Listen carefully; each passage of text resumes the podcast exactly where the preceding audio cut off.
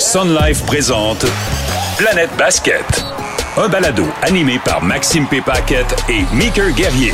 Bonne écoute.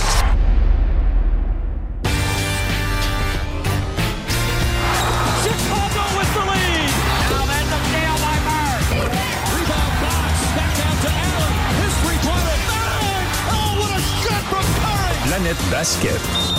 Avec Maxime P. Paquette et Meeker Guerrier. Oh que oui! Planète Basket de retour pour une cinquième édition, la première en 2024. Bienvenue à tous. Bon début d'année à tous. Et on joint tout de suite le plus international des co-animateurs, Meeker Guerrier. Comment vas-tu? Je suis à Montréal, je suis à Montréal, tout Ouais. va bien, je suis là, ça Après, va euh, super. Petit intermède aux États-Unis pendant une semaine. Euh, ouais, ouais, en Floride, euh, bien tranquille, euh, Wow. ça fait du bien décrocher euh, un peu et Tu reviens tout bronzé. Ouais, exact. Ça Exactement. ça fait très bien. Ça me fait du bien un peu de couleur, hein. Euh, mais non, ça a fait du bien. Puis j'en ai profité euh, en fait euh, là-bas pour euh, m'intéresser à cette méga transaction des Raptors de Toronto. Et c'est drôle parce que je vais toujours me rappeler où j'étais quand les Raptors ont échangé au Gianinobi pour RJ Barrett entre autres, parce que j'étais en train de faire mon jogging. Je faisais un Oh. petit jogging bien relax. Puis là, mon alerte, téléphone, ben plusieurs alertes. Puis là, Ouais. j'étais comme, ben voyons, qu'est-ce qui se passe là? Calmez-vous. Puis là, je regarde, j'allais changer de tune. Puis là, je suis comme, ben voyons, ben, il y a une erreur. Je me suis arrêté de courir Ah ouais, hein? pour À regarder. Oui, oui, mais là, arrête. là. Ah oui, c'est gros. Mais c'est Ah, énorme, On va là. la passer de fond en comble, cette c'est transaction-là. clair qu'on va passer de fond en comble. Tout ça pour dire que ça a fait du bien euh, de décrocher un peu puis de prendre un peu de recul aussi par rapport à toute la vie et euh, le sport en général. Continuer à regarder du sport, mais de pas avoir à l'analyser puis à avoir à parler de ça, ça fait du bien aussi juste en parler avec les amis. Donc, euh, on est prêt Ben pour oui, euh, une le- nouvelle... euh, Tranquillement, on a passé ouais, la mi-saison. Alors là, Ouais. ça commence à se cristalliser. Ça- on se détache. Les meneurs sont de plus en plus seuls dans leur coin. Et les pistons de Détroit ben, ne feront définitivement pas les séries. Ah, bah ça, le, le- le record de défaites. Et ils ont arrêté de perdre contre qui? Eh ben oui. Ben, là, le sort s'acharne sur les Raptors de Toronto. Il y a quand même une raison pour cette défaite-là. là. Ouais. Euh, on était en- justement en, en plein milieu de la transaction et certains joueurs manquaient dans l'alignement. Mais bon, fallait que ça arrive contre les Raptors. Alors, on a ça aussi, euh, la blessure de Ja Morant. Ouais. La blessure de Tyrese. Halliburton, le retour de Draymond Green. On a beaucoup de pain sur la planche aujourd'hui. On a énormément de sujets à aborder aujourd'hui et c'est pour ça que c'est le fun d'avoir pris une petite pause. On a fait le plein de sujets. Oui, on va d'ailleurs jaser du phénomène des académies de plus en plus présents dans le système de basketball canadien et québécois avec Alex Victor, président de l'Académie Dynastie de Saint-Jean-sur-Richelieu. Oh oui, puis je m'en voudrais de ne pas mentionner l'entrée en scène de la Toundra de Montréal. Je suis allé voir deux de leurs matchs. J'ai eu vraiment du fun, un très bon divertissement. Puis dans le deuxième match, Mohamedou Dioum, que l'on a interviewé dans la dernière édition de Planète Basket, a connu tout un match. Je comprends mieux pourquoi il est identifié potentiel joueur de la NBA. Il a été spectaculaire par moments et fait bien les petites choses sur le terrain. Consultez le mtltundra.com pour l'horaire des prochains matchs au centre Pierre Charbonneau. On se passe ça dans un instant, mais pas avant d'avoir salué notre partenaire. Sun Life présente Planète Basket. Un balado animé par Maxime P. Paquette et Meeker Guerrier. Bonne écoute. Vraiment, on a la chance d'être appuyé dans cette aventure-là par la Sun Life qui a embarqué dès le départ, qui ont à cœur le développement du basketball, de la santé, du mieux-être des Québécois, des Canadiens, et ils sont de plus en plus synonymes de basketball. C'est comme parler de hockey et de rondelle, c'est les- comme les deux, les deux vont ensemble. Puis euh, d'ailleurs, j'étais tellement inspiré que je t'ai préparé une publicité. Non. Ouais, pour parler de l'association entre la Sun Life et le basketball. Écoutons. Ouais. Au début, il n'y avait rien. Puis, le Big Bang. Ensuite, l'univers se refroidit et vint le soleil de Sun. Puis, ce fut la création de la vie, de l'air. Création de plein de petites bactéries, là, des, êtres unicellulaires au début, puis ensuite euh, des petites bibites, là. Max, écoute, euh, je, je dois te donner des points pour l'effort. Euh, Ouais. OK, là-dessus, OK. euh, deux points pour l'effort, mais la longueur de cette publicité n'est-elle pas un peu exagérée, Ouais. disons-le comme ça? OK, OK, OK, je, je vais y aller au fait. Là. On va se propulser vers l'avant, puis on va aller vers la fin de la publicité. OK, allons-y. C'est en 1865 à Montréal que fut fondée la Sun Life. The Sun, the Life, the Sun Life. Puis, 25 ans plus tard, la création du basketball. Hasard? Non! Par la suite, les deux entités se développèrent en parallèle. Sun Life, basketball, Sun Life, basketball, Sun Life, basketball, Sun Life, basketball! Je te dirais, Max, que, euh, comment dire, c'est moins pire, mais il y a encore place à amélioration. OK, OK, OK. Ben écoute, je prends les commentaires tant qu'ils sont constructifs, moi, Maker, OK, je prends les commentaires, tu sais. Travaille plus fort, c'est ça le commentaire. Et mieux. OK, OK, la prochaine fois, ça va être la bonne. Euh, là, on lâche pas, on lâche pas. Mais merci vraiment à la Sun Life. Puis, hey, oui, on est en début d'année, là. Je vous l'avais dit, sur le site de la Sun Life, vous pouvez aller voir. Ils mettent à profit leur association avec les Raptors de Toronto. Puis, ils nous parlent, entre autres, en début d'année, de comment prendre des bonnes résolutions du niveau sportif, du niveau alimentaire. Quand les blessures nous font reviser nos objectifs, comment rester sur la bonne voie, trucs et astuces pour respecter les routines. Bref, euh, rendez-vous sur le site de la Sun Life pour en apprendre plus de ce côté-là, pour vous remettre en forme grâce au partenariat entre les Raptors et la Sun Life. Sun Life présente Planète Basket. Un balado animé par Maxime P. Et Meeker Guerrier. Bonne écoute. RJ is working hard, and that's what he can do. There it is. Just right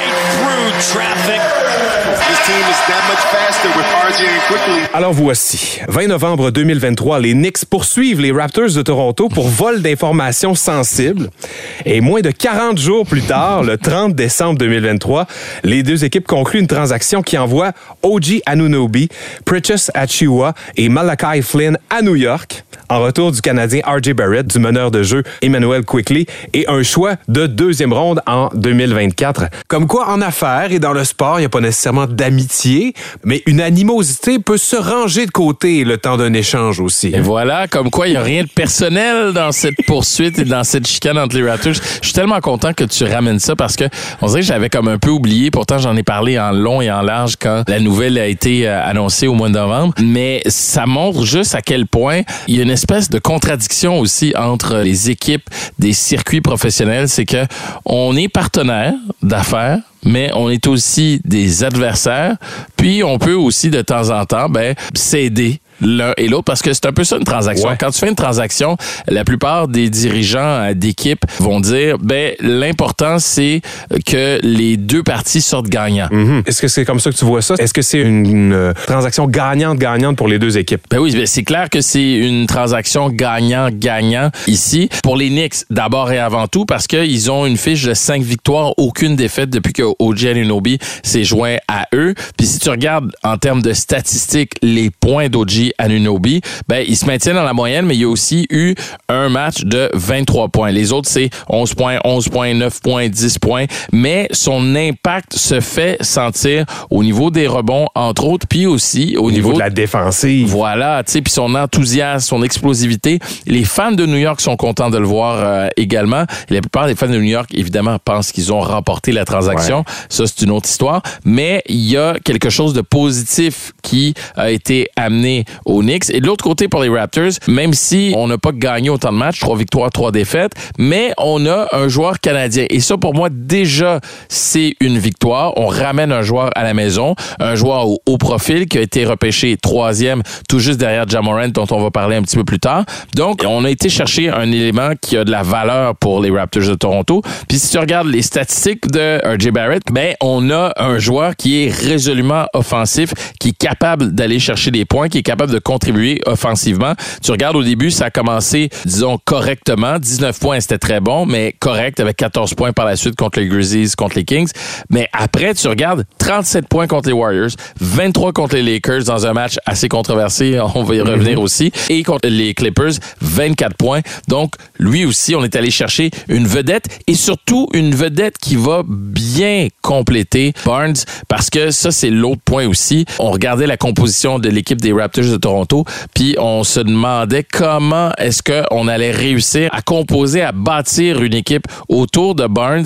Et c'est pour ça aussi qu'on va euh, probablement regarder à transiger Pascal Siakam. Mais Scotty Barnes, c'est vraiment le joueur central. Il faut bien l'entourer. Puis RJ Barrett est pas loin en arrière dans la liste des joueurs les plus importants des Raptors de Toronto. Je ramène du côté des Knicks. Avant la transaction, on avait trois gauchers qui aimaient beaucoup avoir le ballon dans les mains. Donc, Julius Randle, RJ Barrett et Jalen Brunson. Les trois qui demandent d'avoir le ballon constamment dans les mains, qui sont pas des créateurs de jeu. Donc, t'amènes un OJ Anunoby qui, lui, a pas besoin d'avoir le ballon dans ses mains pour performer. Est un bon gars qui aime recevoir le ballon et le lancer. Est capable d'occuper ce rôle-là. À Toronto, voulait avoir le ballon plus souvent dans ses mains.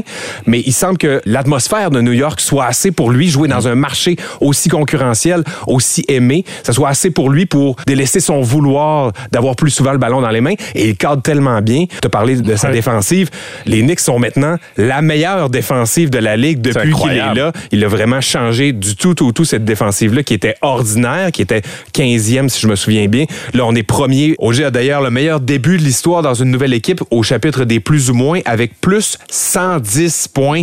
C'est massif. Puis, ben oui, allons-y du côté des Raptors. On s'est rajeuni. Tu l'as dit, on se ramène à l'âge de Scotty Barnes qui a 22 ans, Quickly qui a 24 ans, RJ Barrett qui a 23 ans. Donc, on ramène un peu plus ça. Et oui, là, l'élément qui fait moins partie de ce noyau-là, soudainement, c'est Pascal Siakam à à 29 ans, où le timing est moins bon pour lui. Donc, ça va mieux pour lui depuis que la transaction a été effectuée, mais je pense vraiment que si on veut regarder vers l'avenir, ça sera pas cette année définitivement qu'on va gagner du côté des Raptors. Donc, la transaction de Pascal Siakam est encore évidente. Il faut la faire. Il faut aller chercher un numéro 2, si tu veux, parce que moi, je regarde ça, je me dis que, OK, Scotty Barnes, oui, c'est ton numéro 1. Il scorera probablement jamais 30 points, mais s'il peut approcher des 25 points à un certain moment donné, en Scotty Barnes, c'est un bon leader, un gars qui va être top 20 idéalement dans la ligue parce qu'il est tellement bon en défensive. Emmanuel Quickly est venu se greffer tout de Ouais. suite à ton 5 partant. Exact. Peut-être ton troisième meilleur joueur éventuellement. Je- moi, je le vois. Tu vois Quickly Oh, aussi à- gros que ça? Ouais, je le vois à- meilleur que RJ Barrett.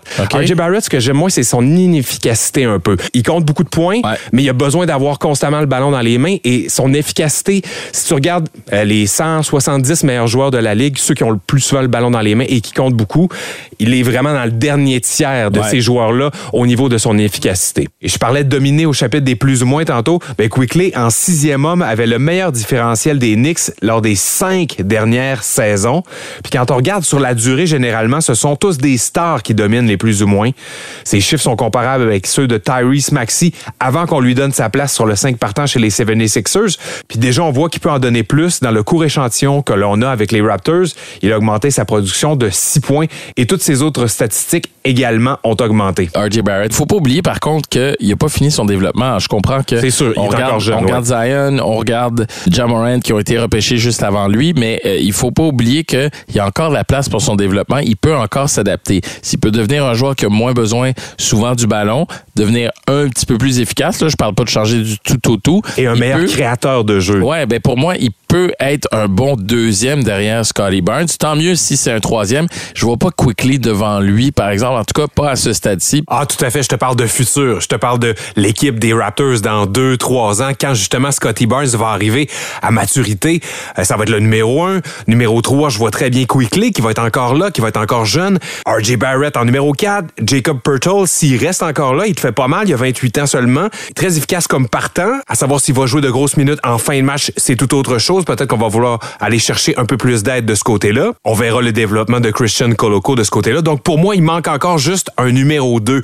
Une deuxième vedette pour venir épauler Scotty Barnes lorsqu'il sera à maturité. Et c'est là que je vois plus Pascal Siakam dans ce portrait-là. Il va être rendu à quoi, 31, 32, 33 ans. Ses meilleures années seront probablement derrière lui. C'est pour ça que je crois qu'avec Pascal Siakam, avec le reste du contrat qu'il a, il faut aller chercher un jeune prometteur qui va devenir éventuellement ton numéro 2. On va se parler de différentes options dans un instant. ça pourrait être intéressant. Ce que je trouve intéressant aussi dans cette transaction-là, c'est on regarde les joueurs que les Raptors ont laissé aller également. T'as un Malachi Flynn qu'on n'a pas vraiment confiance euh, en lui. Et aussi, lorsque tu donnes un Precious Achiwa, qui était, oui, un joueur intéressant, mais je voyais pas que son plafond était très élevé. Et quand tu as un Christian Coloco que tu veux utiliser, que tu veux développer, tu veux lui donner du temps de jeu, ben, il fallait qu'un Precious Achiwa lui fasse de la place. Donc pour moi, les Raptors ont gagné non seulement en termes de talent immédiatement, mais en termes aussi de temps de développement qu'on a besoin pour les joueurs qui sont dans l'alignement. Et en plus, on est allé chercher un choix de deuxième tour. Donc les Raptors, pour moi, s'en tirent très bien, même si Oji Anunobi aurait pu contribuer au succès des Rappers, aurait pu peut-être ramener un joueur vedette ou plutôt une plus grosse vedette si on avait voulu ajouter d'autres choix ou d'autres joueurs plus importants du côté des Raptors. Mais ça, je trouve ça intéressant qu'on puisse bâtir et aussi qu'on mette la table pour cette fameuse transaction de Pascal Siakam parce que la reconstruction, si on veut, n'est pas terminée chez les Raptors. Puis aussi du côté des contrats, on aurait payé très cher au Giannubi. Il ne voulait pas rester à Toronto, Ouais. donc il aurait fallu surpayer probablement. C'est un peu le cas de Pascal Siakam. Pourquoi on parle d'échange? Parce que Pascal Siakam a un contrat qui termine cette année, puis lui, il veut clairement pas signer à Toronto, à moins vraiment d'avoir des conditions gagnantes, et ce qu'il n'a pas présentement. Puis moi, j'en ai parlé quelques fois. Pascal Siakam, je le vois pas comme un joueur de concession. Ouais, moi non plus. Et je le vois pas comme un joueur qui va bien entourer Scotty Barnes nécessairement. Leur 1-2 ensemble n'est pas nécessairement ce qui est requis pour gagner un championnat. Je pense vraiment qu'il faut utiliser son reste de contrat pour Mm. aller chercher un gros joueur. Je sais pas si tu as entendu les rumeurs de transactions avec plusieurs équipes, entre autres les Pacers. Les Pacers, ouais, c'est l'équipe numéro tout un. de suite à Bénédicte Mathurin, Andrew Nembhard. Ouais. Si on veut s'approprier le fait canadien à Toronto, qui sait si on n'irait pas chercher un Bénédicte et un Andrew Nembhard qui sont deux Canadiens? Ben, ça serait intéressant. Puis là, tu appuies encore plus sur la signature identitaire des Raptors, c'est-à-dire l'équipe nationale ou presque du Canada. Coast to coast, comme on dit, cette équipe-là est soutenue par tous les Canadiens. Mhm. Et qui s'en sont jamais vraiment appropriés. On n'a jamais Ouais. fait tant d'efforts pour aller chercher des joueurs canadiens à Toronto. Non, puis c'est correct. Puis en même temps, il n'y en avait pas tant que ça des joueurs canadiens qui pouvaient aider les Raptors dans leur parcours puis dans la construction de cette équipe-là dans le futur. Il y a Chris Boucher. On a eu, euh, entre autres, Ken Burch euh, aussi. Ouais, ça a pris plus de 15 avant qu'un joueur canadien joue avec les Raptors. Jamal McGlure en 2011. Il y a eu par la suite Corey Joseph, Anthony Bennett, O'Shea Brissett. Puis l'année dernière, on avait Delano Benton aussi, le premier ontarien recruté par les Raptors de Toronto. mais c'est pas des joueurs qui vont être dans ton top 3, dans ton top 4. Et ça, je trouve ça intéressant que là, on va chercher une première grande vedette canadienne. Euh, quand je dis première, là, c'est euh, la vedette canadienne numéro 1 qui fait partie du 5 partant, qui marque des points, qui est une vedette aussi dans la NBA. Là, si tu vas chercher un Bénédicte Mathurin, oublie ça. Là, là les Raptors sont partis pour la gloire. Là. Pour moi, là, dans les prochaines années, avec un Bénédicte Mathurin, sans exagérer, je pense que cette équipe-là pourrait terminer dans le top 4-5 de l'association Est, se qualifier pour les séries éliminatoires et faire du dommage. Ouais, ouais. Il serait dans Moi, je pense que ça pourrait être ton numéro 2. Là. Tu sais, Après Scotty Barnes, Ouais. un numéro 2 très efficace, très offensif, qui appuierait justement la bonne défensive de Scotty Barnes. Ça fait rêver. C'est une transaction. là. Puis en plus, cette année, ben là, c'est sûr que Tyrese Halliburton est blessé Ouais. chez les Pacers et ça donne plus de place en ce moment à Bénédicte Mathurin, mais on en a parlé dans les dernières éditions. Il a commencé les 12 Mhm. premiers matchs de la saison chez les Pacers et là, il a repris son rôle de sixième homme comme il était l'année dernière.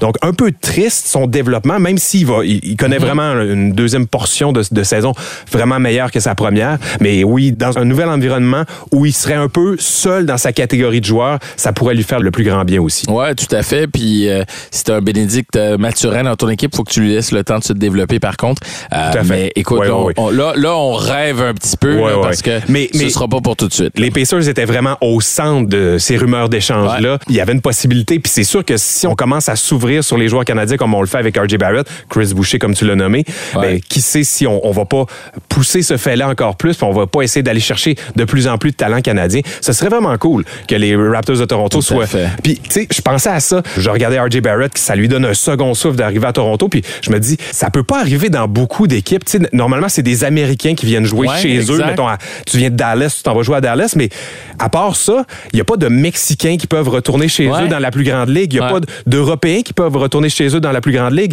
Donc, c'est seulement les Canadiens qui peuvent le faire. Donc, RJ Barrett, qui est assez euh, choyé de ce côté-là, si tu veux, revient chez lui, un public 100% à lui parce que là, il est un- une vedette dans la seule équipe canadienne. C'est beau de voir ça. C'est un bel événement. Ouais, tout à fait. Le constat de tout ça, Maker, pour moi, un circuit pour les Knicks de New York. Carrière face à Anthony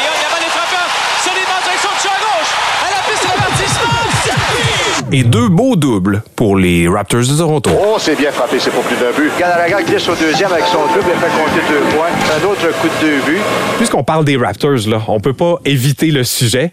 Euh, Darko Rajakovic, le nouvel entraîneur des Raptors, a, entre guillemets, pété sa première coche. Entre guillemets, hey, moi je te dis que tu peux enlever les guillemets puis aller directement à il a pété sa coche là, puis solide à part de ça. That's outrageous. This is completely BS. This is shame. Shame for the referees, shame for the league to allow this. 23 free throws for them, and we get two free throws in the fourth quarter. Uh, respect for all stars and all that, but we have star players on our team as well. Scotty Barnes, who is all-star caliber player in this league, he goes every single time to the rim with force, without flopping and not trying to get foul calls. He gets two free throws for the whole game. How's that possible? They had to win tonight? If that's the case, just let us know so we don't show up for the game. Just give them a win. But that was not fair tonight. It's a complete crap. Je vais résumer très très rapidement. Dans le match contre les euh, Lakers le 9 janvier, les Raptors de Toronto ont été, disons, euh, franchement désavantagés par les arbitres. On parle de 23 lancers francs pour les Lakers. Dans le quatrième quart, ouais. Oui, et seulement deux pour les Raptors de Toronto. Et après le match, Darko euh, Rajakovic a dit, ben dites-le nous s'il faut que les Lakers gagnent. On va juste pas se présenter au match. Il a vilipendé les arbitres, ne s'est pas gêné, les a traînés dans la boue. Et euh, quelques jours plus tard, il a eu une amende de 25 000 dollars par la NBA. Mais je pense qu'il savait très bien ce qu'il faisait avec ce, Cette ce- sortie-là, cette ouais. sortie exact. Alors que ben, il a voulu d'abord protéger Scotty Barnes, qui a été un peu victime de l'arbitrage, mais surtout, tu sais, il y a eu ce panier, ce fameux panier de trois points qu'on a retiré aux Raptors de Toronto pour une faute. They have got every call down the stretch. Nine fouls on Toronto in the fourth. Oh, come on. I mean, that's come on, man. Sur le jeu, RJ Barrett fait une passe, il s'en va vers le panier, se tourne et au Fait même un moment, écran. il fait un écran illégal, mais clairement accidentel et Anthony Davis se garoche par terre. Uh-huh. Je pensais, Max, que la NBA voulait justement arrêter ce qu'on appelle le flopping, c'est-à-dire des joueurs euh, qui, qui se font euh, toucher euh, et qui, qui revolent huit pieds plus loin.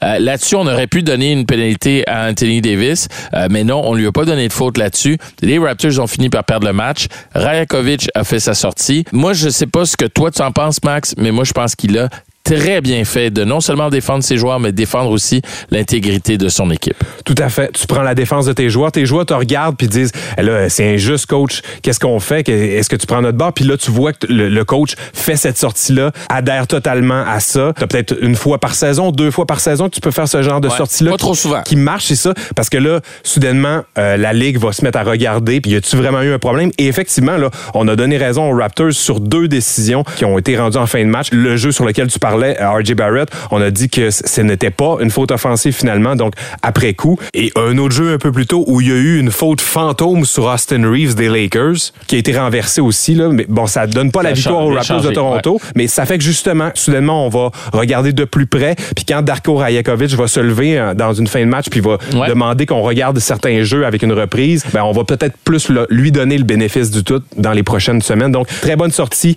Tu montres que tu soutiens tes joueurs, puis ça ne peut qu'être bon pour la chimie d'équipe. But I'm telling our guys, be professional, keep fighting, keep going for the next one. But until when? For how long?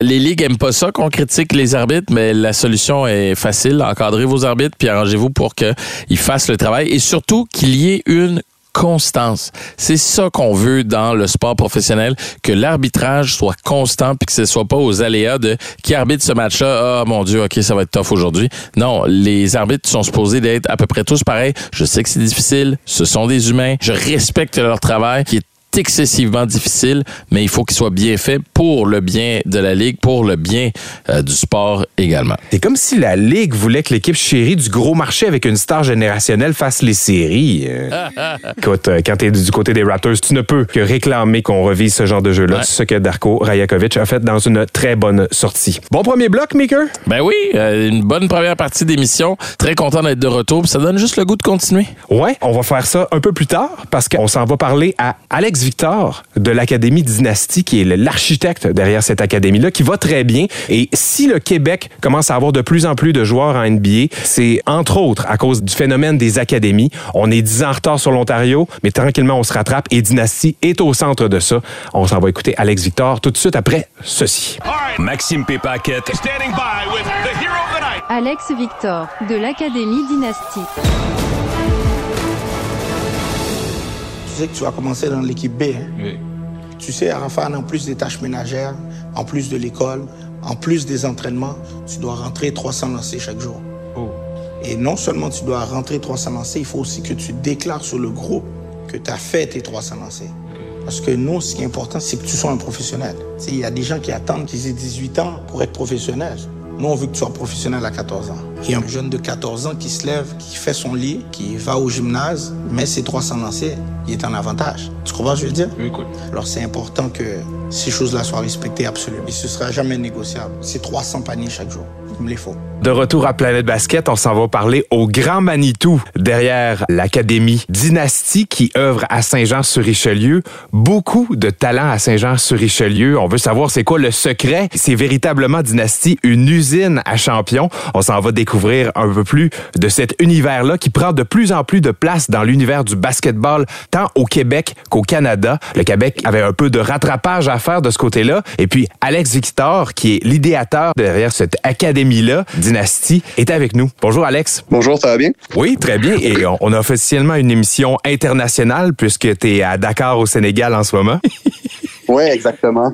tu passes des vacances, euh, mais aussi tu vas préparer le terrain pour aller euh, chercher d'autres joueurs, d'autres futurs talents qui vont s'en venir à ton académie de Saint-Jean-sur-Richelieu. Exactement. On a la- ma belle famille tout au Sénégal. J'en profite justement des fêtes pour venir ici, mais aussi parler à des jeunes, certains qu'on a déjà commencé les démarches d'immigration. Donc, on bâtit des relations, on rencontre les parents, puis on observe d'autres jeunes aussi. Parce que on le disait, tu es le fondateur, mais tu es aussi le recruteur de cette académie-là. Oui, en fait, on, je porte beaucoup de chapeaux. Ouais, hein? Avant tout, c'est une entreprise philanthropique, donc on n'a pas nécessairement les moyens d'engager à chaque position. Donc oui, je porte le chapeau de recruteur, mais cette année, j'ai beaucoup d'aide avec le coaching staff qu'on a cette année, coach Gabriel et coach Inti, qui aident aussi beaucoup au recrutement. On va repartir du début, Alex. Euh, toi, ton parcours de basketball, il ressemblait à quoi? Ben moi, j'ai commencé à jouer au basket à l'âge de 9 ans, quand même un peu tardivement, puis j'ai vraiment joué dans une équipe pour la première fois à 11 ans.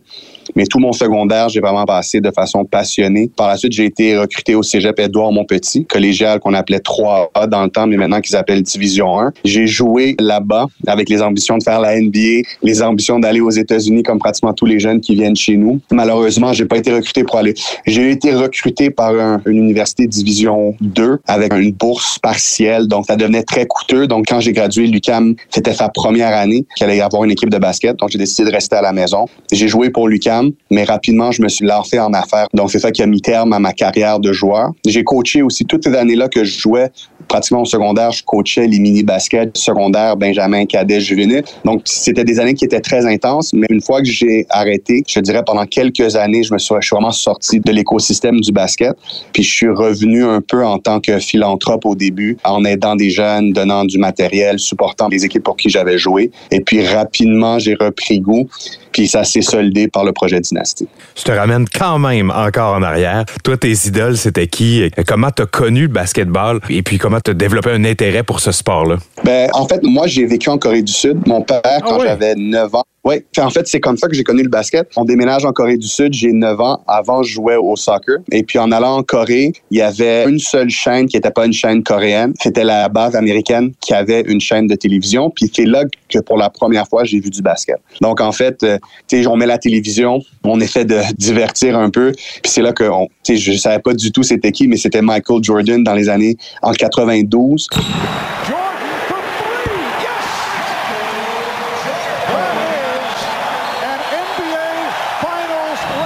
Quand il allait gagner ses multiples championnats consécutifs. Ah. Donc, c'est avec lui euh, que j'ai commencé à, à regarder le sport, tomber en amour, puis ça a duré euh, jusqu'à maintenant, en fait. Toi, tu jouais quelle position lorsque tu étais joueur? Moi, quand je jouais, j'étais meneur. Mes années, c'était les années qu'on appelait les années N1. Donc, Allen Iverson, définitivement, est un joueur qui m'a énormément marqué.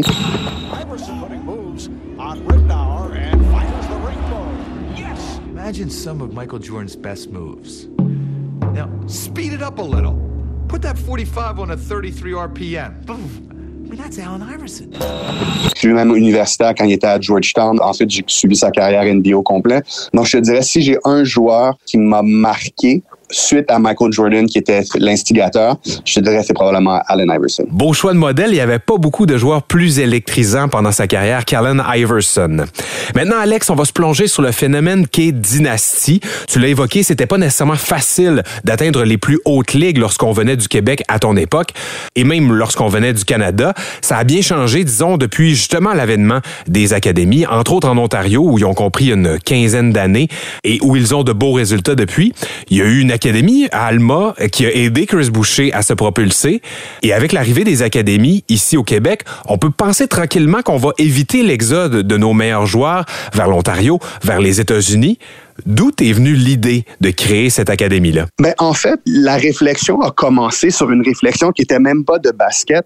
Moi, qu'est-ce que je crois beaucoup du basket, c'est que c'est le rêve qui propulse les jeunes à se donner à 100 Je suis de ceux qui croient que faut pas empêcher les jeunes de rêver parce que peu importe s'ils atteignent leur rêve ou ils l'atteignent pas, qu'est-ce qui est important, c'est qui ils deviennent dans le processus en étant engagés à 100 Donc, pour moi, qu'est-ce qui était important, c'est de rêver aussi grand que les jeunes pour qu'ils soient inspirés justement à faire les sacrifices, pour qu'ils soient volontaires à s'imposer une certaine discipline, une certaine hygiène de vie. Donc, c'était ce désir-là de pas décourager les jeunes en disant ah, la majorité font pas la NBA, mais au contraire d'utiliser ce rêve-là pour les faire devenir qui sont dans leur plein potentiel hors du terrain, à l'école, etc. Donc, c'était un peu cette différence de philosophie, je pense, qui était importante. Par la suite, l'autre raison, c'est que les jeunes quittaient. Puis on se plaint des fois que certains jeunes qui réussissent, puis ils redonnent pas localement. Puis moi, ma réflexion, c'est que les jeunes redonnent où est-ce qu'ils sentent qu'ils ont reçu. Donc, si on veut que les jeunes redonnent au Québec, redonnent à Montréal, redonnent au Canada, ben c'est important que nous, on investisse dans eux quand ils sont jeunes et qu'on les garde le plus longtemps possible pour qu'ils aient un sentiment d'attachement. Parce que je pense que à chaque fois qu'on garde des jeunes un peu plus longtemps, la prochaine génération reçoit ce cadeau-là d'adultes maintenant qui sont plus impliqués. Donc, c'était vraiment construire un peu cette communauté-là de basket. Puis ensuite, tu sais, moi, je pense que le Québec est uniquement positionné pour non seulement développer son propre talent, qu'on en a énormément, mais ça peut être une plateforme qui peut attirer plein de jeunes de la francophonie. Le gouvernement cherche des internationaux. On est fiers du français. Mais pourquoi on n'utilise pas le sport pour attirer ces jeunes-là à venir chez nous? Un, ils s'acclimatent beaucoup plus facilement en étant jeunes. Ils développent des liens, ils développent un attachement à la province. Donc, c'était un peu me dire, si on est capable d'avoir une organisation qui est assez ambitieuse, les jeunes québécois voudront plus nécessairement s'exporter à 14-15 ans. Donc, au lieu de perdre notre matière première, on peut transformer, les transformer, puis que ce soit en affaires ou dans le basket, c'est ceux qui transforment, c'est eux qui reçoivent la plus grande partie du bénéfice. Puis dans le cas du basket, je pense que le bénéfice social peut être énorme si on est capable de faire ce travail-là. Courte pause et on revient avec le créateur de l'Académie Dynastie de Saint-Jean-sur-Richelieu, Alex Victor. Vous écoutez Planète Basket.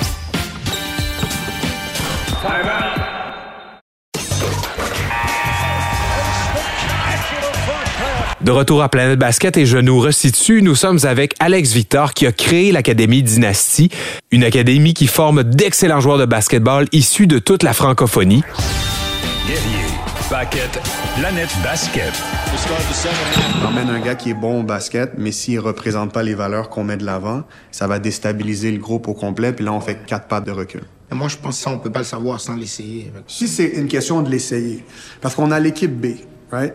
Parce que si on l'emmène dans l'équipe 1, on a un risque. Maintenant, pour minimiser le risque, c'est si on le rentre, exemple, dans l'équipe 2, on voit académiquement est-ce qu'il prend ça au sérieux, on voit est-ce qu'il est capable de prendre la discipline, est-ce qu'il est capable de prendre une humilité, est-ce qu'il est capable de mettre nos valeurs de l'avant et à quel point il veut jouer pour nous. Parce que s'il vient juste utiliser au lieu de vraiment vouloir bâtir qu'est-ce qu'on veut bâtir, on va rentrer en conflit tôt ou tard avec lui. Non, c'est une superbe idée. Pour mettre l'équipe B, moi, je suis vraiment d'accord. Et puis si jamais le jeune dit que non, lui il pense que l'équipe B c'est pas bon pour lui, on dit qu'à ce moment-là c'est. Ouais, ouais. Puis je pense qu'au niveau du message qu'on envoie aux jeunes, c'est que peu importe ton talent ou ta réputation, on met les valeurs devant ton basket. Ouais. C'est bon. Ouais, man. Parfait. Ça nous amène.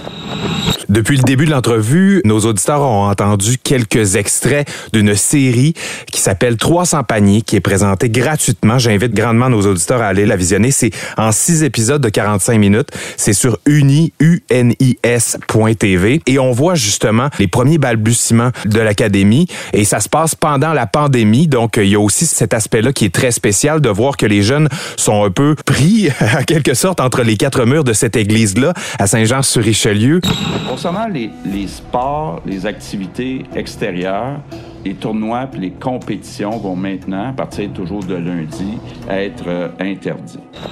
Ils perfectionnent leur basketball, et mais tu l'as mentionné, ils se développent en tant qu'être humain parce que vous allez chercher des talents, des potentiels talents un peu partout à travers le monde, à travers la francophonie, mais rapidement, vous leur apprenez que c'est la discipline qui est importante, c'est de devenir de meilleurs êtres humains, de devenir des professionnels, qui est au cœur de cette académie-là, sans quoi, tu as bien beau avoir tout le talent du monde, si tu deviens pas un bon être humain, un professionnel, tu n'auras pas ta place à Dynastie. Oui, puis tu sais, ça va plus loin que juste Dynastie.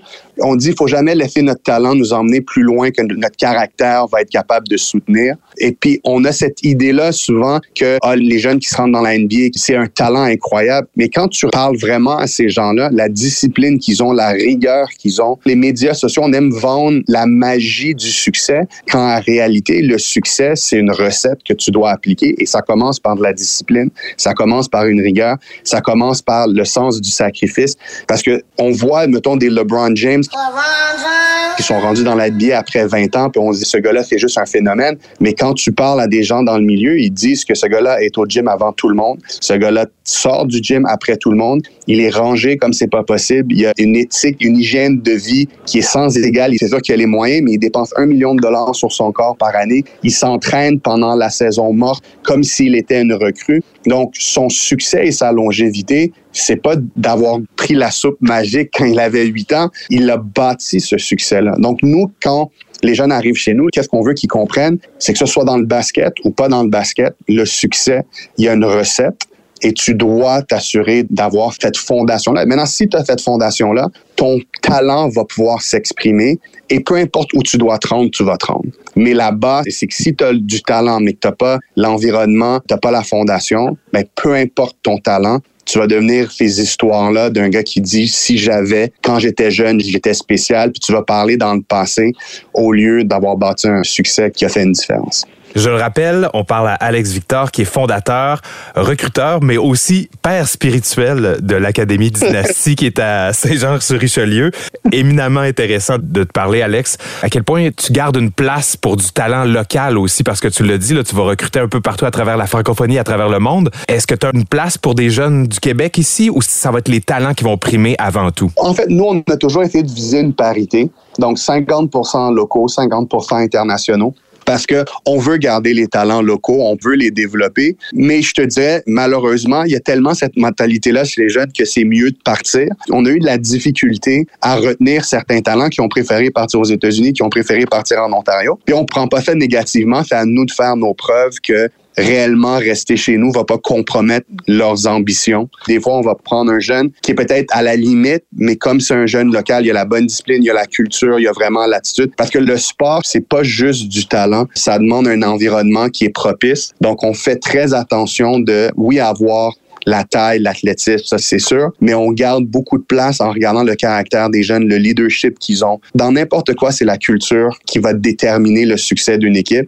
Et souvent, ces jeunes-là, locaux, on a plus le temps de les observer, on a plus le temps de bâtir des relations avec eux. Donc, c'est sûr à 100% que localement, un, on a du talent, mais deuxièmement aussi, c'est qu'on s'assure que certaines valeurs sont mises de l'avant dans l'équipe en pouvant connaître mieux les jeunes que les internationaux qu'on va les voir, mais pas les pouvoir les observer sur un an, deux ans et suivre leur développement. Je te suis. Tu l'évoques justement. Il y a eu un exode soit aux États-Unis, soit l'Ontario. L'Ontario est peut-être une dizaine d'années devant le Québec du côté des prep schools, du côté des académies. On parle notamment de Orangeville, qui est une académie duquel beaucoup de nos joueurs NBA canadiens sont sortis. Qu'est-ce que l'Ontario avait compris que le Québec est en train de rattraper du côté des académies? Est-ce que c'est un chemin maintenant qui va être obligé? Est-ce que nos jeunes, c'est le bon chemin maintenant pour atteindre les plus grandes ligues mondiales? Ça va être de passer par les prep schools, par les académies au Québec? Ben, je pense que pour qu'on puisse créer des jeunes de ce niveau-là, il faut qu'on y croit. Donc, premièrement, il faut qu'on veuille créer cet environnement-là qui est pour l'élite. Si je regarde un peu dans la culture du basket ou du sport, même un peu général au Québec, créer des joueurs professionnels, c'est pas l'objectif premier qui est mis de l'avant. L'objectif qui est mis de l'avant, c'est les saines habitudes de vie, la camaraderie, qui est plus utilisé comme projet social. Puis je pense aussi qu'est-ce que l'Ontario diffère un peu, c'est qu'en visant à créer l'élite, c'est comme ça que tu engages les jeunes de façon qui vraiment s'investissent à 100% Je pense que maintenant, on commence à développer un peu les deux. On garde l'aspect social qui est super bon, puis je pense qu'il faut garder, puis qui nous différencie au Québec. Mais faut pas s'empêcher de rêver grand, puis vouloir créer les futurs stars de demain. Puis je pense que les PrEP, comme c'est des organismes qui sont 100% privés, le changement va plus rapidement à travers ces organisations-là. Donc, on mène un peu le bateau, mais je pense que le cégep va s'adapter. D'autres organisations qui vont s'adapter. Puis je pense que c'est au profit du jeune puis au profit du monde du basket au Québec en général. Mais oui, je pense que le prep, c'est nous qui pouvons emmener ce changement-là. On peut faire des essais et erreurs et puis après ça, ben, une fois que la porte est ouverte et que les jeunes, les autres vont copier, puis à ce moment-là, je pense que l'écosystème en général va être plus propice à développer ce type d'athlète. Tu vas gagner, tu vas perdre. Mais pour moi, c'est deux frères. Hein. C'est ce que tu apprends dans chaque étape qui est le plus important. Parce que la vraie guerre, c'est la vie. Le reste, tu vas tomber, tu vas te lever. Mais moi, c'est important que ici, tu deviennes plus fort. Ça veut dire pas seulement un jeune, un joueur de basket. Comme je te dis, n'importe quel coach va te prendre et va te rendre meilleur. Tu mesures 6 pieds 11, tu as un talent, c'est facile. Mais devenir un homme, être discipliné, avoir des valeurs, être capable d'avoir des bonnes habitudes, c'est tout un autre challenge. Et c'est ce challenge-là que je veux t'amener ici. C'est bon? Alex Victor, je mets notre conversation ultra intéressante sur pause. Je retourne jaser avec Maker qui nous attend dans l'antichambre présentement. On va jaser un peu des Grizzlies de Memphis ainsi que des Warriors de Golden State et on revient tout de suite après ensemble en prolongation de cette édition de Planète Basket. Les mauvais garçons du basketball. John Morant.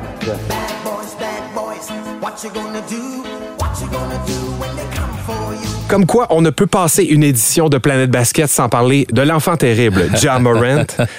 Après son retour triomphal dans la dernière édition,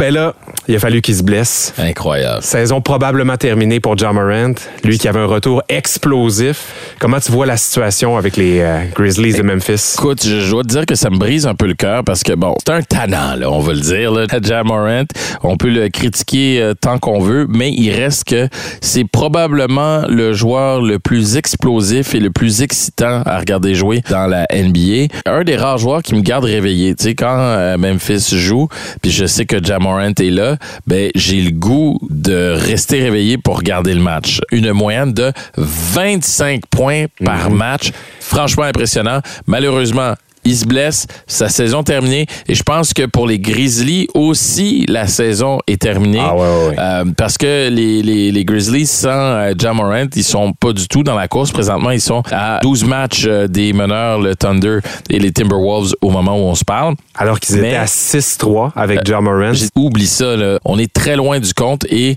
les Lakers présentement sont euh, les huitièmes, donc on est à quatre matchs. Fait que sans Ja Morant, Non, honnêtement, non. point de salut. là. Ah, c'est terminé. Prenons ça comme une année d'évaluation de nos jeunes joueurs euh, chez les euh, Grizzlies. Développons Desmond Bain, qui va être carrément le deuxième meilleur joueur de cette équipe-là. Donnons-lui plus de temps avec la balle dans les mains. Jaron Jackson, développons son jeu. Là où je me demande qu'est-ce que les Grizzlies vont faire, c'est du côté de vétérans comme Marcus Smart, qui est rendu à 29 ans, qui amène... Ouais, toi, oui, tu serais de cette euh, option-là? Mais moi, je pense qu'il faut bâtir cette équipe-là, justement, autour de Ja Morant, une équipe plus offensive aussi. Et il va falloir sacrifier pour cette saison, du moins, des vétérans parce que tu t'en vas nulle part. Donc, aussi bien faire le plein de choix, le plein de jeunes joueurs, puis de bâtir pour l'avenir. Marcus Smart, 29 ans, il lui reste deux ans à son contrat. Lui, on est allé chercher en grosse partie pour cette expérience et cette maturité qu'il apporte dans un vestiaire. Ouais, et la justement, défense aussi. Ouais, ouais, totalement. John Moran, qui avait eu justement des frasques dans la dernière année, je pense qu'on est allé remplacer Dylan Brooks, qui amène une partie de, de caractère avec euh, le caractère que Marcus Smart amène et aussi justement son expérience. Mais ouais, je, je, je pense que euh, si tu veux miser sur l'avenir, peut-être comme Marcus Smart fera partie des agneaux sacrifiés. Il lui reste deux ans de contrat. Et l'autre où je me demande, c'est Steven Adams, qui lui est blessé pour la saison, mais un pilier de euh, la défensive de cette équipe-là, mais aussi de l'offensive parce qu'il était avant sa blessure le meilleur rebondeur offensif de la ligue. Donc, il va te donner des deuxièmes et des troisièmes chances de marquer plus de points. Lui a 30 ans. Et euh, je me demande ce que vont faire les Grizzlies de leur côté. Moi, je serais de l'option de le garder parce que justement, il peut encore te donner deux ou trois excellentes saisons. Puis les Grizzlies, du moment où John Morant va revenir, je pense qu'on va être encore une équipe très compétitive qui va pouvoir aspirer à un championnat peut-être l'année prochaine. Ouais, dans le cas de Adams, tu as besoin dans cette nouvelle NBA d'un grand joueur de centre, un big man comme on dit, puis Adams remplit ce rôle-là, puis il est capable de jouer des deux côtés du ballon. Donc euh, oui, pour moi je le garderais, mais euh, pour le reste de l'équipe, Bain et euh, Morin sont l'avenir de cette équipe-là. Je pense pas que Smart soit l'avenir de cette équipe-là. Puis c'est là qu'il faut commencer à regarder vers l'avant, puis euh, commencer à bâtir aussi pour le futur, parce que si tu as des blessés cette année, ben c'est le temps de reconstruire, parce que tu feras pas les séries. Donc reconstruis, puis profite justement de cette situation difficile pour t'améliorer. Tout à fait. Puis l'Ouest est tellement compétitif. Si tu fais les séries ou le play-in et puis tu perds en première ronde, ça t'a donné quoi? Donc euh, vraiment euh, une année d'évaluation des jeunes joueurs. Zaire Williams, David Roddy, Santi Aldama, d'excellents jeunes joueurs qu'on est allé chercher au repêchage notamment. Donc euh, ouais, développons ces joueurs-là. Les mauvais garçons du basketball. Draymond Green. Bad boys, bad boys, what you gonna do? What you gonna do Maintenant, si on se tourne vers notre autre mauvais garçon du basketball dont on a parlé dans la dernière édition, Draymond Green, et surtout son équipe, on est un peu à la croisée des chemins du côté des Warriors de Golden State. Warriors, the Golden State. On devra se demander ce qu'on veut faire pour la suite des choses. Qu'est-ce qu'on va faire? Je te ouais, dirais. ouais, ouais. Les Warriors de Golden State qui vont vraiment pas très bien cette année.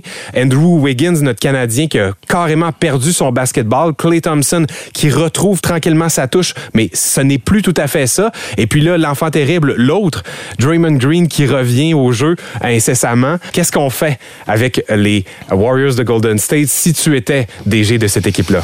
C'est très difficile à dire parce qu'une équipe qui a encore euh, un des meilleurs joueurs de la NBA, de l'histoire de la NBA dans ses rangs,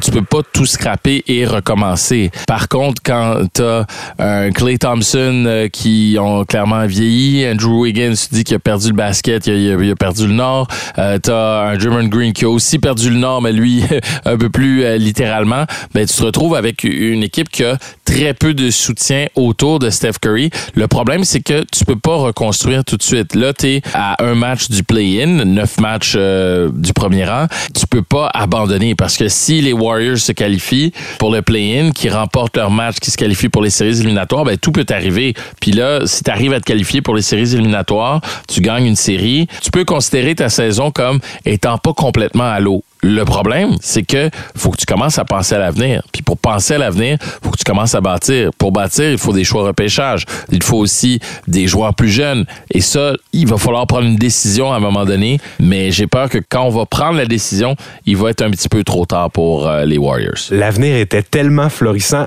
Encore il y a deux ans, ils ont remporté le championnat en 2022, faut-il Ouais. se le rappeler? Ah, C'est fou, on dirait euh, un autre monde. And that'll do it. It's over. The Golden State Warriors return to a familiar place. They're on top of the NBA world.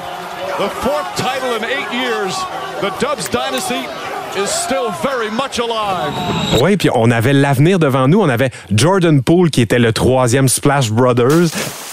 Ce qui était promu un grand avenir, ça n'a pas été le cas, on l'a échangé. Jonathan Kuminga, Moses Moody et James Wiseman que l'on a échangé pour une bouchée de pain au piston de Détroit. C'était quatre joueurs qui allaient assurer la pérennité de la dynastie avec Steph Curry qui pourrait quitter encore au sommet dans l'équipe qui l'a repêché lorsqu'il le désirerait. Est-ce que ça sera le cas? Est-ce qu'on va vouloir garder Stephen Curry jusqu'à la fin de sa brillante carrière? Qu'il ait passé sa carrière dans un seul uniforme? ou ou on va, on va lui donner une chance d'aller gagner ailleurs dans les prochaines années? La question va certainement se poser. Puis là, j'ai effleuré le nom de Jonathan Kuminga, qui, lui aussi, pas content de son temps de jeu et était au plus fort de certaines rumeurs de transactions, dont avec les Raptors de Toronto. On, on parlait Pascal Siakam contre Jonathan Kuminga. Et qui sait que si tu pourrais pas aller chercher Andrew Wiggins Ouais. par la bande en Un même autre temps. Canadien. Ben oui, dans la même transaction. Mais je, je me suis mis à rêver à beaucoup de transactions Ah, impliquant des Canadiens. d'argent, par exemple. Ouais, c'est sûr qu'il faudrait faire des passe-passe si on veut l'accueillir chez les Raptors oui, de. Toronto. Puis en plus que son basketball est pas très bon cette année, mais qui sait si ça pourrait pas le relancer à Toronto. Mais oui, venons venons-en au fait. Draymond Green qui revient donc. Parce que là, on parle de tout le reste de l'équipe, tu sais, puis Wiggins, dernier point, il a 28 ans aussi, là, il est plus aussi jeune que les autres. Tout ça pour dire que ce qui a suscité notre conversation, c'est le retour de Draymond Green, qui est incessant, il revient au jeu. J'espère qu'il a appris sa leçon, et c'est peut-être à la limite presque une bonne chose pour les Warriors dans le sens où ça nous distrait des problèmes qu'on a sur le terrain. On ramène Draymond Green, tout le monde va être excité, on regardera pas la fiche tout de suite. Ben les Warriors devraient en profiter pour gagner des matchs. Ça va peut-être les remettre sur la bonne voie. Pour ce qui est de Draymond Green, faut se rendre à l'évidence que sa carrière tire à sa fin aussi. Il a plus la même efficacité, il est toujours aussi agressif, mais cette énergie-là est mal canalisée. Donc tant mieux pour Draymond Green son retour. Lui qui a dit qu'il a pensé à la retraite d'ailleurs. Et Ouais. que c'est Adam Silver Ben qui a oui, dit ben oui, oui. calme-toi, pense-y puis on viendra. Il y a également LeBron James avec qui il est ami qui l'a conseillé. Donc j'espère qu'il a compris, qu'il a repris sa leçon et qu'il va prendre son trou parce que je peux te garantir Max qu'il y a des joueurs des équipes adverses qui vont tenter de le provoquer pour qu'il soit chassé encore une fois. Ce sera intéressant à voir dans les prochaines semaines, mon cher. Oui, tout à fait. Disons qu'on s'ennuiera pas d'ici la fin de la saison dans la NBA et dans le basket en général. Et dans un instant, Mickey, on s'en va en prolongation. Oui, tout à fait. Sur le web. Ouais, parce que j'en avais pas eu assez de mon entretien avec Alex Victor. Euh, la sagesse sur deux pattes qu'est Alex Victor. J'ai poussé en profondeur pour quelques questions de plus et euh, ça donne une excellente prolongation en perspective. Nous voilà en prolongation à Planète Basket, de retour avec Alex Victor, le grand Manitou de l'Académie Dynastie qui œuvre à Saint-Jean-sur-Richelieu et qui est en train de changer le portrait du basketball au Québec. On va aborder l'épineuse question de la situation financière d'une entreprise philanthropique comme celle de Dynastie. Est-ce que c'est important de rendre ta famille fière? Ouais, ouais, c'est important quand parce même. que je trouve que c'est vraiment important de représenter ma famille parce que mes parents, on n'est pas riches, mais comme ils ont toujours trouvé une façon de comme nous mettre bien. Mais des fois, je suis là et je sais que comme il y a des problèmes qui ont rapport avec l'argent, tous ces trucs-là, c'est pour enlever ça. Et c'est très important pour moi parce que moi j'ai trois petits frères et sœurs et eux ils suivent après moi. Alors c'est très important pour moi que je sois comme carré, je sois un bon exemple pour eux parce que c'est eux qui me suivent. Alors en même temps si moi je je sors un nom de dynastie, c'est sûr que ça va être plus facile pour eux de comme avoir Suivre les traces. C'est ça, de, de juste suivre avec moi. Tu en as parlé au niveau monétaire. Pour vous, ça a été des gros investissements, puis on le voit dans la série 300 paniers. Vous butez à des banques qui sont pas nécessairement prêtes à vous euh, passer de l'argent pour justement que vous agrandissiez votre académie. On l'a dit, là, qui est dans une église à Saint-Jean-sur-Richelieu, un lieu magnifique pour parfaire son basketball. Il y a eu des investissements dans les dernières années. Vous avez agrandi l'école. Donc, c'est quoi les prochains projets pour euh, Dynastie? Le premier, c'est en effet de bâtir un deuxième gymnase. À Saint-Jean-sur-Richelieu, il y a un manque criant de qui sont conformes. Si je me trompe pas, il y a le cégep de Saint-Jean qui a un super terrain. Il y a le collège militaire, mais après ça, il n'y a pas d'autres gymnases. Donc, il y a un manque de plateau. On veut bâtir un nouveau gymnase double pour nous qu'on puisse accueillir des tournois, etc., mais aussi pour la communauté, pour les jeunes, que tout le monde puisse en profiter. Puis on a un projet aussi d'ouvrir nos portes à des jeunes qui sont pas nécessairement des étudiants, des athlètes, euh, qui sont des étudiants internationaux qui veulent venir étudier au Canada. Parce que je pense qu'une expertise qu'on a développée, c'est justement cet accompagnement-là pour les jeunes internationaux. Je pense que le Québec a énormément à offrir au niveau euh, de ses institutions académiques, cégep, université, même les écoles secondaires. Donc nous, qu'est-ce qu'on voudrait faire? C'est ouvrir nos portes à des qui ont de l'argent, qui ont les moyens vraiment euh, de se payer ce service-là, mais qu'on pourrait accueillir cette clientèle-là puis les aider à faire la transition entre 16 et 17 ans jusqu'à l'université, qui restent dans nos installations, qu'ils apprennent le mode de vie, se responsabiliser, le système scolaire qui est différent, et puis par la suite, c'est ça, les emmener jusqu'à l'université. Donc ça, c'est un service qu'on veut, et puis je pense qu'avec ce projet-là, au niveau de nos finances pour le programme, ça nous permettrait de créer une certaine pérennité financière. Parce que comme je disais depuis le début, c'est que c'est une initiative philanthropique, et on essaie de trouver un modèle d'affaires qui va permettre à long terme de pouvoir continuer l'aventure. Et puis, je pense que c'est vraiment une piste qui est extrêmement intéressante, qu'on a su développer. Puis, les autres pistes qu'on a, c'est qu'on a des gens aux États-Unis, même ou dans les Caraïbes, qui ont observé notre modèle d'affaires, puis qui montrent de l'intérêt à dupliquer qu'est-ce qu'on a fait. Donc là aussi, on est dans des discussions pour voir est-ce qu'il n'y aurait pas un intérêt pour nous de...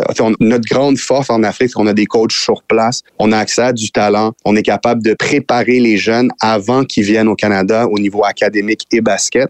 Donc, cette infrastructure-là, malheureusement, on est limité par le nombre de bourses que nous, on peut offrir personnellement. Mais si on a des partenaires aux États-Unis ou dans les Caraïbes qui veulent un peu faire la même chose, nous, en fait, notre but, c'est d'aider le plus de jeunes possible. Donc, c'est sûr que ça, c'est une autre avenue qui est super intéressante pour nous.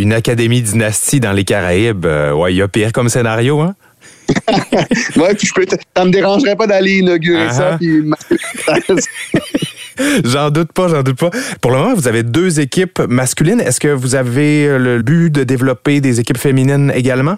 Absolument. On n'a pas le choix de ouvrir la porte à cette idée-là. Il y a une jeune dame qu'on a euh, à Stan qui est à l'université Laval. C'est nous qui avons euh, aidé pour la placer à l'université. On a une jeune fille à Madina qui joue pour le Cégep de Saint-Jean-sur-Richelieu. C'est nous qui l'avons aidé à venir ici. Donc on fait qu'est-ce qu'on peut pour justement contribuer au basket féminin puis ouvrir des opportunités. Maintenant, on peut pas se cacher que avoir une résidence avec des jeunes garçons de 16, 17, 18 ans, tu sais, ça demande qu'on peut s'assurer que les jeunes soient dans des conditions de vie, qu'on ne fait pas des pieds dans les plats, qu'on ait des problèmes qu'on soit pas capable de gérer. Donc, c'est un peu de la prudence à ce niveau-là pour laquelle on s'est pas encore lancé. Tu sais, je regarde euh, au Québec, il y a zéro prep, donc ce serait une première au Québec, puis pour jouer dans la Ligue ontarienne, donc il y aurait vraiment un écosystème où est-ce que ce serait possible. Si je regarde les jeunes filles en Afrique, ils ont encore moins d'opportunités pour certaines que les gars. Donc, je pense que ce serait encore une fois une façon pour nous de contribuer. Définitivement, ça nous intéresse. Puis on a des super coachs féminins. J'ai même eu des discussions avec certaines coachs par rapport à l'idée. Mais je pense que on n'est pas prêt et on n'a pas les reins assez solides pour bâtir une structure et une infrastructure qui me permettrait de le faire avec une paix d'esprit et puis pas prendre certains risques qu'on peut pas nécessairement se permettre présentement. Donc, à surveiller dans les prochaines années de ce côté-là. Tu parlais au, au niveau monétaire, vous êtes euh, au niveau philanthropique présentement. Est-ce que vous avez des droits de représentation sur les jeunes qui pourraient justement percer dans des ligues futures et euh, justement parce que c'est le genre de contrat qui est assez standard dans certaines académies où euh, vous pouvez avoir un certain euh, niveau de revenu par rapport au contrat que les jeunes vont avoir dans le futur. En fait, c'est comme nous, c'est des étudiants et puis qu'on veut qu'ils aient dans la NBA, on est quand même réellement contraint aux possibilités de, sans leur faire perdre leur éligibilité NCA, par exemple. Donc, on étudie la chose parce que avec les montants qu'on a investis dans ces jeunes-là, on étudie, OK, il faut quand même trouver une façon. Mais nous, notre vision, c'est réellement de bâtir quelque chose qui va se tenir debout financièrement sans devoir s'attacher à nos jeunes ou attacher nos jeunes à nous pour qu'ils nous tirent vers le haut. Donc, c'est un peu naviguer cette ligne-là qui est mince, que tu veux, oui, bénéficier du succès de tes jeunes parce que tu as investi en eux, mais tu veux pas les contraindre à faire quelque chose qui est pas dans leur intérêt parce que toi, t'en as. Donc, on est en train de bâtir un modèle financier maintenant avec le NIL, qui est les droits, pas les droits de basket, mais qui est l'image des jeunes. La NCA a ouvert les portes à ça, où est-ce que les jeunes peuvent être payés pour leur image de marque. Mais ça, c'est quelque chose qu'on étudie réellement, de voir est-ce que c'est pas possible, nous, de travailler l'image de marque de ces jeunes-là pendant qu'ils sont chez nous, le développer et puis, je rendu à la NCA, être capable de remettre certains sous dans la structure pour, encore une fois, permettre la pérennité. Donc, au niveau des droits de joueurs, c'est pas nécessairement quelque chose qu'on peut faire à cause de toutes les lois au niveau NCA. Puis, comme on prône l'éducation avant tout, la dernière chose qu'on voudrait, c'est qu'un un de nos jeunes perde son éligibilité pour l'université. Mais au niveau du NIL, définitivement, c'est une piste qu'on regarde. C'est quoi la structure? Comment on va le faire? Et puis, comment le faire? Puis toujours protéger, penser à protéger l'intérêt du jeune, puis pas traverser certaines lignes. Il faut quand même le faire de façon euh, réfléchie et puis assurer, genre, de parler à tous les différentes parties pour que notre désir de rentabiliser la chose nous pousse pas à prendre des décisions au niveau éthique qui sont pas à la hauteur de nos propres standards. Modo a pas joué un match avec nous. Il est arrivé, le lendemain de son arrivée, il s'est déchiré le ligament. Quand on a vu comment il a réagi à l'adversité, son éthique, son caractère, son courage, Modo a pavé le chemin pour vous. Tu vois?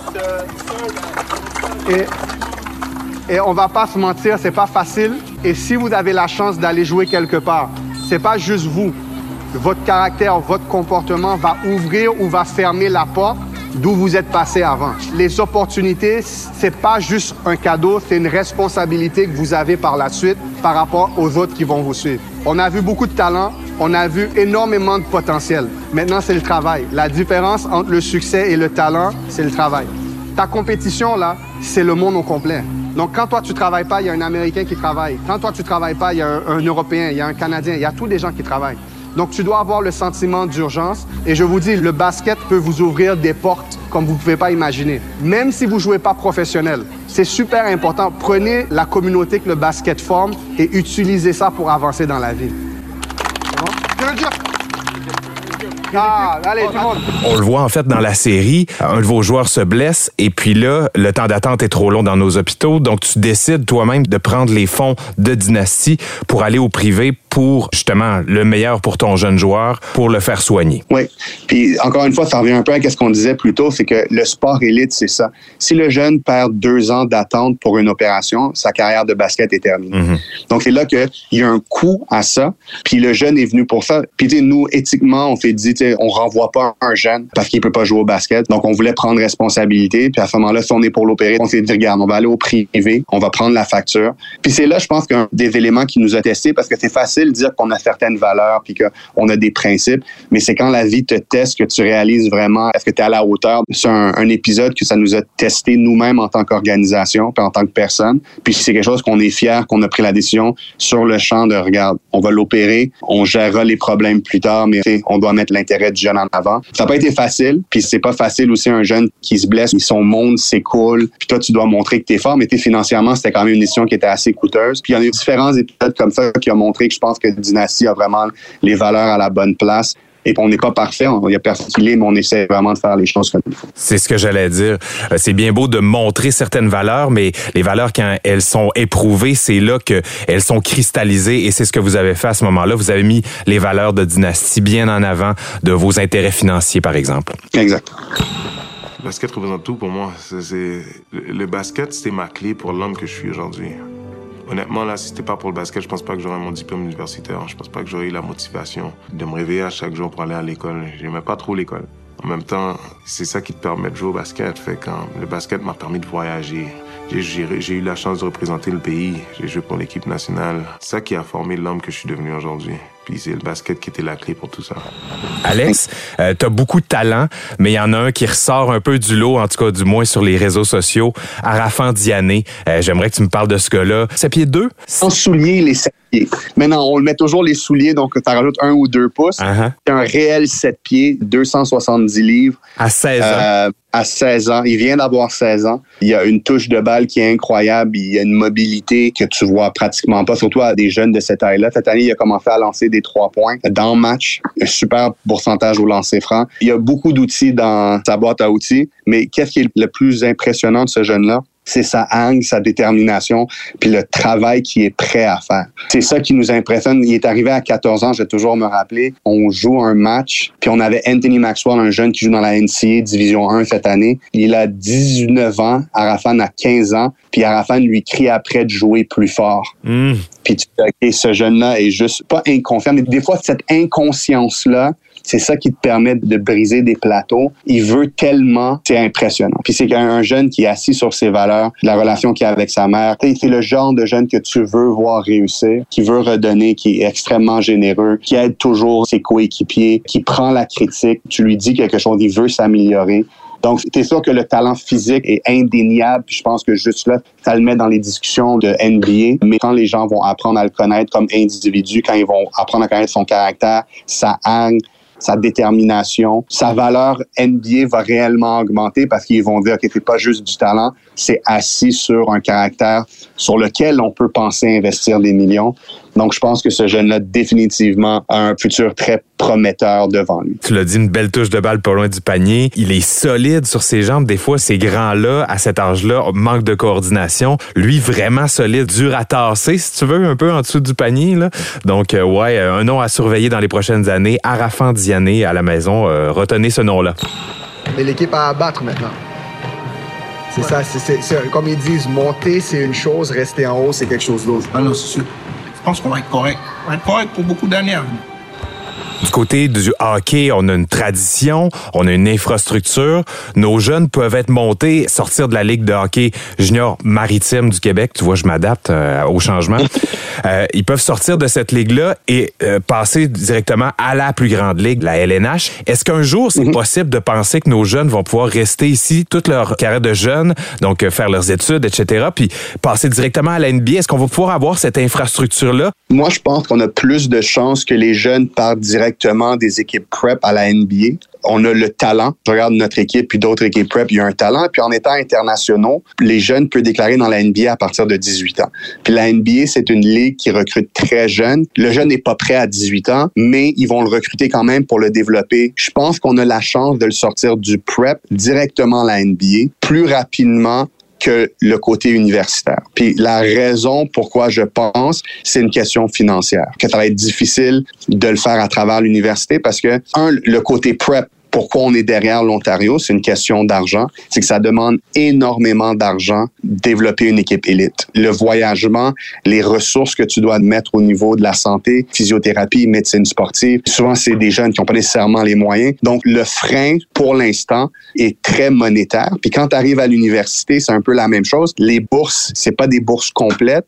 Donc le jeune, quand il va arriver au niveau universitaire, si on lui offre une bourse complète, plus de l'argent aux États-Unis versus rester au Québec et devoir travailler à temps partiel pour pouvoir payer son appartement et sa nourriture, on ne se bat pas avec les mêmes armes. Le frein pour qu'on puisse le faire, c'est un frein monétaire, mais je pense que nous, les portes qu'on essaie de faire tomber, c'est le fait d'intéresser les entreprises à investir dans le sport. Comme nous, on a des partenaires qui ont commencé à vouloir investir, puis je pense que c'est réellement ça qui va faire la différence parce que quand il va y avoir un mouvement que les entreprises vont dire, hey, on investit dans le sport, les ressources vont se développer parce que les coachs, on les a, les structures, on les a, mais il manque d'argent pour être compétitif. Donc, quand un jeune montre vraiment ce potentiel-là, ben le jeune est devant une situation où est-ce que aux États-Unis, il peut avoir des conditions de vie pendant le processus qui sont 100 fois meilleures et ça devient pratiquement impossible de le garder à ce moment-là.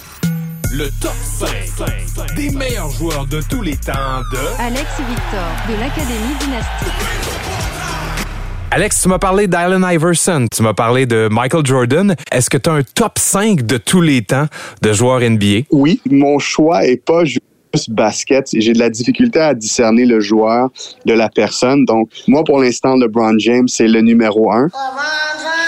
Pas juste parce que c'est le meilleur marqueur de tous les temps, puis il y a un palmarès qui est vraiment impressionnant, mais un homme de famille incroyable. Il y avait une pression au niveau de performer à 18 ans que je pense que personne n'a eu. Et puis, il n'y a pas de déçu.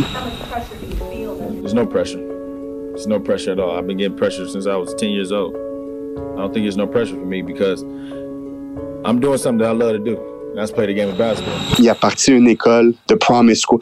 Donc moi, LeBron James, pour moi, sur tous les aspects, c'est euh, l'athlète, je pense, pour lequel j'ai le plus de respect. Mon numéro 2, j'ai pas le choix de dire Michael Jordan parce que comment il a emmené le basket à un autre niveau de la popularité, la mondialisation, je trouve que c'est euh, c'est incroyable.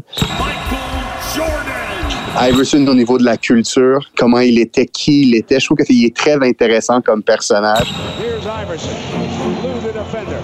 Stays right with him. Allen wants to go. Wants the baseline. Fade away. Yes. He's way too good. He steps around Lou and drilled it. And the Sixers have scored nine in a row. Puis c'est un de ceux que j'ai suivi quand j'étais jeune et puis qui a guidé beaucoup de choses, puis qui a eu un impact, je dirais, sur la culture puis la jeunesse pratiquement euh, incomparable. Ces trois-là, c'est facile. Après ça, il y a Kobe Bryant. He Now his Yeah, Achilles. this time, it's, I don't think he's going to be able to do what he did the last two times where he ran it off and was able to play with the pain. He can barely make it to the free throw line. honnêtement, que j'aimais pas quand il était joueur. Je trouvais qu'il y avait une arrogance, mais j'ai appris le Mamba mentality. J'ai appris et j'ai regardé des matchs et maintenant je l'aime beaucoup plus. Et je pense qu'il a impacté le jeu de façon incroyable et puis qui a amené une touche unique. Puis probablement Shaquille O'Neal.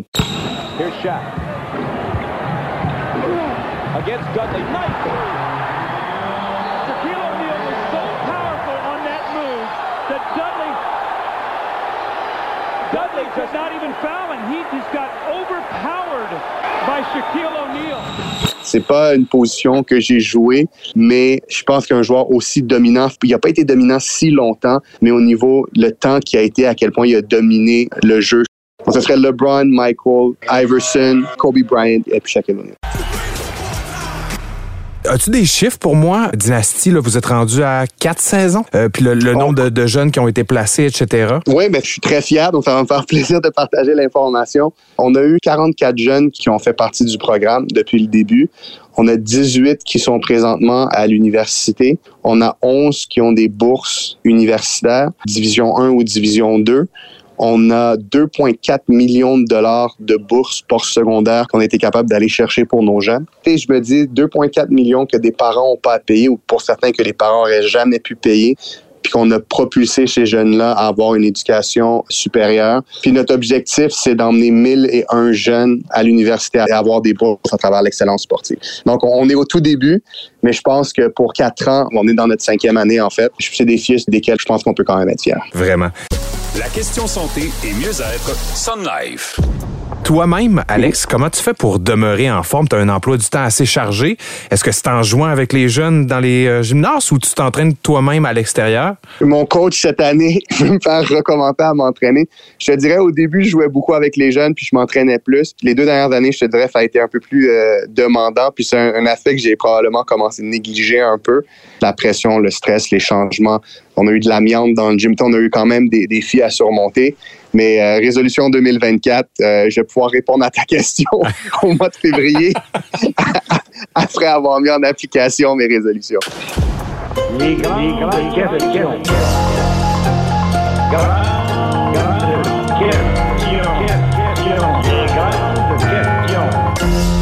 Question offerte par le jeu de conversation Les Grandes Questions Connaissance de Soi, disponible dans toutes les bonnes librairies. Et là, je pige une question au hasard. Alors, notre grande question de la semaine avec toi. As-tu de la difficulté à reconnaître tes erreurs? Non, je pense que j'ai une certaine humilité par rapport à ça. Je suis capable de reconnaître mes erreurs, mais j'ai appris à comprendre à travers le projet qu'est-ce que j'avais besoin pour laisser les autres prendre des décisions à ma place. Parce que je peux reconnaître mes erreurs, j'ai pas mais que c'est déterminer pourquoi on fait des erreurs ou pourquoi on prend des décisions quand on ne devrait pas les prendre. Puis je pense dans la dernière année, j'ai compris chez mes partenaires et chez les gens du personnel qu'on recrute, qu'est-ce que je recherche pour me sentir à l'aise de leur faire prendre des décisions? Donc, je suis humble à reconnaître mes erreurs, mais le problème, c'est que des fois, on fait les mêmes erreurs. Mais là, je pense que en reconnaissant qu'est-ce que j'ai besoin des gens qui m'entourent pour que je sois capable de déléguer certaines décisions, qu'est-ce qu'il me fallait. Je pense que reconnaître nos erreurs, c'est une chose, mais après ça, il faut faire la deuxième étape. Je pense que cette étape-là, je pense que je l'ai peut-être franchie cette année. Alex Victor, ce fut vraiment un réel plaisir, puis euh, peut-être au plaisir de reparler avec toi à un autre tantôt, parce que justement, tu as une richesse, as un savoir que tu redonnes à la communauté basketball québécoise qui est vraiment intéressante. Alors, un grand merci pour ce que tu fais pour le basketball québécois, puis au plaisir de te reparler. Merci à toi, honnêtement. Ça fait plaisir, de Maxime, que tu t'intéresses à, à nous, qu'est-ce qu'on fait, que tu mettes la lumière là-dessus sur nous puis nos jeunes. Donc, euh, n'importe quand, ça va me faire plaisir de recommencer les discussions. Planète Basket. Ben, merci Max en tout cas pour cette autre excellente entrevue. Tu es notre expert entrevue ici, comme un expert de trois points, mais pour euh, les, les entrevues. Merci énormément. Puis, Merci ben, à Alex Victor de sa générosité, de son temps. Il était en voyage en Afrique, puis il a pris le temps de nous jaser, donc euh, vraiment apprécié. C'est déjà la fin de cette autre édition de Planète Basket. On aurait pu continuer pendant des heures. Hey, on l'a pas fait dans cette édition-ci. Prochaine édition, on se parle du match des étoiles. On va être tout juste avant le match des étoiles euh, dans notre prochaine édition qui se tient à Indiana cette année. On va analyser les deux équipes de l'Est et de l'Ouest. Ça risque d'être bien intéressant. Merci encore une fois, Meeker. Ça fait un plaisir. Eh, merci à toi, Max. Très content euh, d'avoir été là. On vous rappelle de nous contacter via nos réseaux sociaux. Si on a manqué là, quelque chose que vous voulez nous révéler, nous mettre euh, en lumière, n'hésitez pas à nous écrire. Si vous voulez nous donner des résultats de ligue ou encore des événements qui s'en viennent dans vos ligues respectives, n'hésitez pas à nous écrire. Mes réseaux sociaux, c'est très simple. C'est à commercial Meeker, M-E-E-K-E-R, guerrier en un mot, que ce soit sur euh, Instagram Instagram, Facebook ou Twitter. Il y a également notre courriel, planètebasket à commercial hotmail.com. Et de mon côté, c'est Maxime P. Basket sur Instagram surtout. Euh, J'ai délaissé là, les autres réseaux sociaux. Là. Je- je- c'est Ça fait trop beaucoup de- à gérer. Ben oui, c'est trop de gestion pour moi. Je, je suis pas Maker guerrier, je suis pas capable de faire tout ça. Merci à tous d'avoir été là. Merci à la Sun Life de nous aider à propulser ce balado-là. Et on se retrouve sans faute dans deux semaines. Sun Life présente Planète Basket. Un balado animé par Maxime P. Paquette et Meeker Guerrier.